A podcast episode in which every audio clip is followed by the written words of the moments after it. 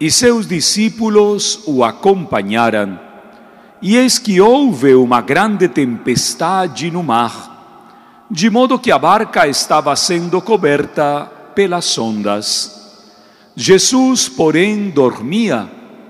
Os discípulos aproximaram-se e o acordaram, dizendo: Senhor, salva-nos, pois estamos perecendo. Jesus respondeu: Por que tendes tanto medo, homens fracos na fé? Então, levantando-se, ameaçou os ventos e o mar, e fez uma grande calmaria. Os homens ficaram admirados e diziam: Quem é este homem que até os ventos e o mar lhe obedecem? Palavra da salvação. Glória a vós, Senhor. Continuamos com a nossa reflexão do profeta Amós. Falou o Senhor Deus: Quem será o meu profeta? No capítulo terceiro de hoje, o autor do texto apresenta-nos as condições para vivermos a vocação de profetas. Ruge o leão, rugem todas as feras do campo, mas o profeta é muito mais do que um leão ou do que todos os animais da selva. O profeta é capaz de enfrentar as mais fortes dificuldades. No Evangelho, Mateus nos apresenta a realidade da tempestade.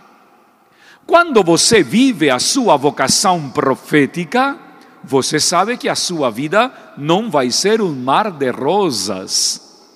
No batismo, quando nós somos ungidos, quando nós recebemos durante o tempo do ritual do batismo a graça de sermos sacerdotes, reis e profetas, assumimos também a coragem do anúncio daquilo que nós vivemos. Por isso, quem vive o seu batismo não teme diante de nenhuma tempestade. Muito pelo contrário, o batismo nos torna capazes para enfrentarmos esse tipo de dificuldades.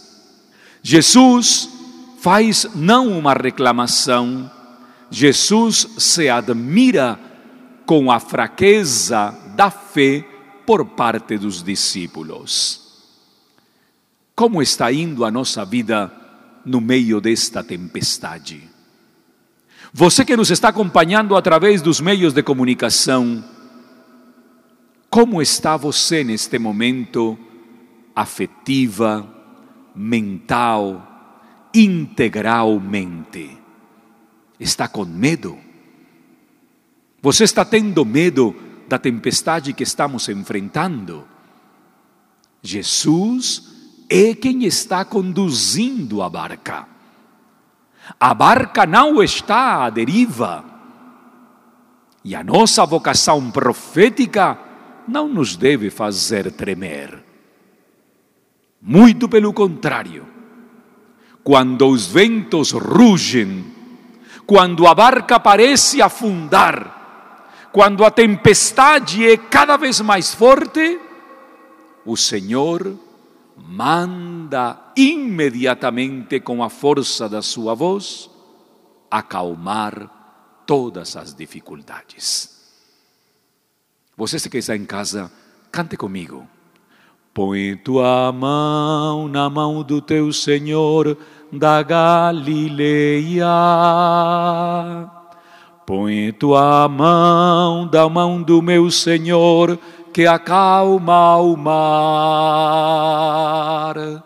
Meu Jesus que cuida de mim, noite e dia sem cessar, põe tua mão na mão do teu Senhor que acalma o mar.